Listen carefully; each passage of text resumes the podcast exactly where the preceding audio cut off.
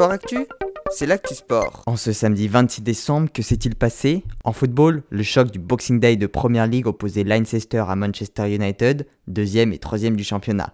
Mais les deux équipes se sont laissées sur un match nul 2-2, de quoi laisser Liverpool prendre de l'avance. En voile, Yannick Bestaven est repassé devant Charlie Dalin, les deux skippers se tiennent coude à coude.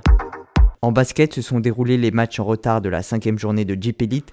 Le Mans s'est imposé 95-88 face à Boulogne-le-Valois et très large victoire de Lasvel face à Gravelines Dunkerque, score du match 96-68.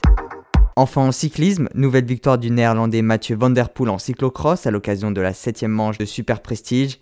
Il est arrivé devant son adversaire belge Wood van Aert, victime d'une crevaison lors du premier tour.